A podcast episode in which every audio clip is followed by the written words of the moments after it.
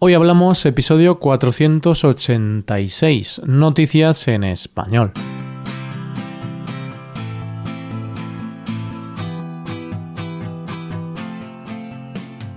Bienvenido a Hoy Hablamos, el podcast para aprender español cada día. Ya lo sabes, publicamos nuestro podcast de lunes a viernes. Puedes escucharlo en iTunes, en Android o en nuestra página web. Ya sabes que tienes disponible la transcripción de este episodio y una hoja de trabajo en PDF con ejercicios y explicaciones de vocabulario y expresiones. Este contenido solo está disponible para suscriptores premium. Hazte suscriptor premium en hoyhablamos.com. Buenos días, ¿qué tal? ¿Te has dado cuenta que ya es jueves, querido oyente? ¿Y sabes lo que significa? Claro que lo sabes. Hoy vamos a hablar de noticias en español. Hablaremos en primer lugar del balón de oro.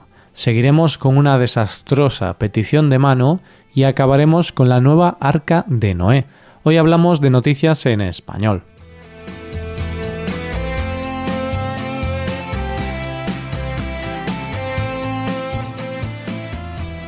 Aunque no seas un apasionado del fútbol, seguro que sabes que todos los años se entrega el balón de oro al mejor futbolista del año. Es un galardón que entrega la revista francesa France Football y es como los Oscars del fútbol. Vamos, que todos están locos por ganarlo. Lo ha ganado Messi, Cristiano Ronaldo y este año Luka Modric. ¿Te suenan, no? Pero la noticia que te quiero contar no es esa. Lo importante es que este año, por primera vez en la historia, este prestigioso galardón se le ha entregado también a una mujer. Ya era hora, después de 62 años, no está mal, ¿no? La ganadora ha sido Ada Hegerberg, una futbolista noruega que con tan solo 23 años tiene unos números de infarto. Juega en el Lyon y con este equipo ha ganado la liga de su país y la Champions League femenina por tercer año consecutivo ha sido elegida la mejor futbolista del año por la BBC y mejor futbolista femenina por la UEFA. En la gala, cuando le entregaron el premio, y sabedora del momento tan importante que era, no solo para ella, sino para todas las mujeres futbolistas y mujeres en general, hizo un discurso emocionante e inspirador. Dijo lo siguiente Es muy importante que se haya creado una categoría para las mujeres en el balón de oro. Por eso quiero acabar con un mensaje a todas las jóvenes. Crean en ustedes, no paren nunca. Un gran mensaje, sí, señor. Pero lamentablemente esta no fue la noticia de la noche. La noticia es que una vez se le entrega el premio, el animador de la gala, el DJ Martin Solveig, ante un momento tan crucial para la igualdad de hombres y mujeres, solo le hizo una pregunta, solo una. ¿Sabes cuál? Podría ser cómo te sientes al ser la primera mujer en ganar el balón de oro. ¿Qué se siente al hacer historia? Pues no, su pregunta fue, ¿sabes hacer twerking? Sí, has oído bien, sabes hacer twerking. Menuda memez. Ada simplemente contestó no y claramente contrariada y con razón se dispuso a abandonar el escenario. ¿Alguien se imagina que le hubieran hecho esa pregunta a Modric? No, a nadie se le pasaría ni siquiera por la cabeza. Esto produjo un aluvión de críticas al DJ por lo inapropiado de la pregunta y por infravalorar a la ganadora simplemente por el hecho de ser mujer, como si su premio valiera menos que el masculino. El DJ pidió perdón y dijo que no fue consciente de que fuera un comentario ofensivo. Y quizá ese sea el problema, que se ha normalizado tanto el pensar que el deporte femenino es menos, que ese es el único comentario que se le ocurre hacer. Solo esperemos que este comentario sirva de ejemplo de lo que no se debe hacer y que no se vuelva a producir nunca más. Bueno, no me quiero poner más serio de la cuenta, pero es que la lucha por la igualdad tiene que ser una lucha de todos y de todas. Y a veces parece que a algunas personas les falta un hervor. Vamos con la siguiente noticia. Imagínate que llevas saliendo un tiempo con la que consideras que es la mujer de tu vida. Crees que ya no habrá ninguna otra mujer. Por fin ha llegado el momento. Es uno de los momentos más importantes de tu vida y estás decidido a hacerlo. Lo tienes todo pensado, cada paso que vas a dar. Estás de vacaciones en Nueva York con tu novia, vais paseando por Central Park y te arrodillas frente a ella. Sacas el anillo que has guardado en tu bolsillo y le pides matrimonio. No has podido elegir mejor el sitio. Es súper romántico. Esperas que diga que sí, porque si no, estás haciendo el ridículo en uno de los lugares más transitados del mundo.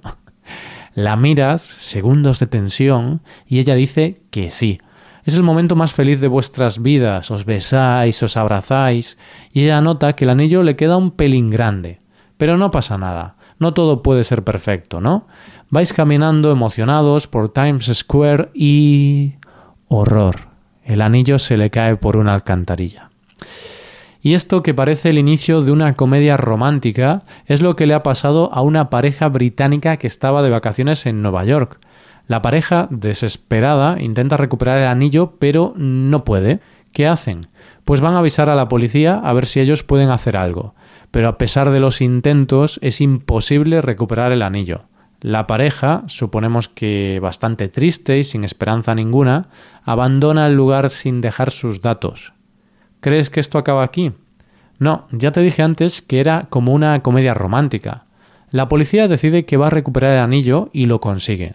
Pero claro, la pareja no había dejado sus datos y no tenían forma de encontrarla. A estas alturas de la noticia te estarás revolviendo pensando ¿Y qué pasó, Roy? Cuéntame cómo acabó este culebrón. Tranquilo, oyente, relájate. Sé paciente que ahora mismo te lo cuento. Pasó que la policía no iba a dejar las cosas ahí. Resulta que el momento en el que la pareja pierde el anillo fue grabado por las cámaras de seguridad. Así que la policía decidió usar las redes sociales y colgaron en Twitter una foto de ellos y del anillo ya recuperado.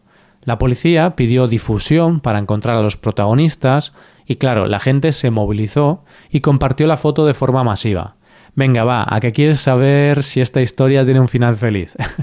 pues la respuesta es redoble de tambores que sí, la pareja apareció, dieron con los dos enamorados, aunque ya estaban de vuelta en su Reino Unido natal, pero no pasaba nada, porque la policía les devolvió el anillo para que empiecen una vida juntos ya con anillo.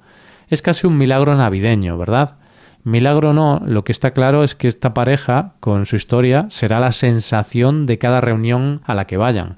Y siempre podrán decir que en su amor ayudó la policía de Nueva York, y tuvieron suerte de encontrar el anillo, porque perder el anillo nada más estar comprometidos no tiene pinta de ser un buen augurio.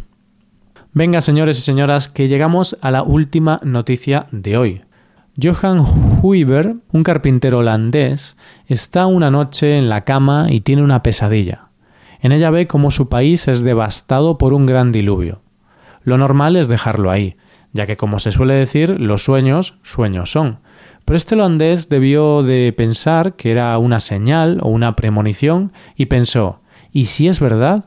¿Debería hacer algo? Y como buen defensor de la Biblia pensó, pues voy a crear la nueva arca de Noé, así, sin más. Se puso manos a la obra y terminó su gran arca, pero al terminarla pensó que le había quedado más pequeña de lo que decía la Biblia. Así que vuelta a empezar. Porque si vamos a hacerla, la hacemos bien. Sí, señor, las cosas se hacen bien o no se hacen. Tras cuatro años, con la ayuda de ocho ayudantes y 1,6 millones de dólares gastados, por fin tenía su réplica exacta del arca de Noé. Mide 119 metros de largo y 23 de ancho, y tiene 7 pisos y capacidad para 5.000 personas. Uf. El arca, que está situada en Dordrecht, Países Bajos, se abrió al público en 2012, con sus réplicas de los animales y todo, y era toda una atracción turística. Pero a las autoridades como que no les hacía mucha gracia esta especie de iglesia creacionista flotante y la cerraron. La noticia viene porque este hombre, de corriente creacionista, quiere llevarse el arca a Israel. Según dice él, este es un barco de Dios, así que tiene sentido llevarlo a la tierra de Dios. El problema es que llevar el arca a Israel cuesta 1,3 millones de dólares porque, como fiel réplica, no tiene motor. Así que se necesitarán remolcadores para tan ardua empresa. Y en eso está el bueno de Johan, intentando recaudar fondos para llevar hasta Israel la palabra de Dios. Parece que hay gente que se ve que tiene mucho tiempo libre, mucho dinero para gastar y una fe tremenda. Y no sé tú, pero a mí me parece que hay cosas mucho más útiles en las que podría gastar el dinero. Pero bueno, es su dinero, así que si cree que está cumpliendo la voluntad de Dios y eso lo hace feliz, Pues adelante. Y esto es todo por hoy. ¿Qué te han parecido las noticias? Puedes dejarnos tus impresiones en nuestra web. Con esto llegamos al final del episodio. Te recuerdo que en nuestra web puedes mejorar tu español de distintas maneras. Por un lado, puedes hacer clases por Skype con profesores certificados y nativos de España, y por otro lado, puedes hacerte suscriptor premium para poder acceder a la transcripción y a una hoja de trabajo con cada episodio del podcast. Todo esto lo tienes en hoyhablamos.com. Esto es todo. Mañana volvemos con un episodio de conversación real y sin guion entre dos nativos. Lo dicho, nos vemos en el episodio de mañana. Pasa un buen día. Hasta mañana.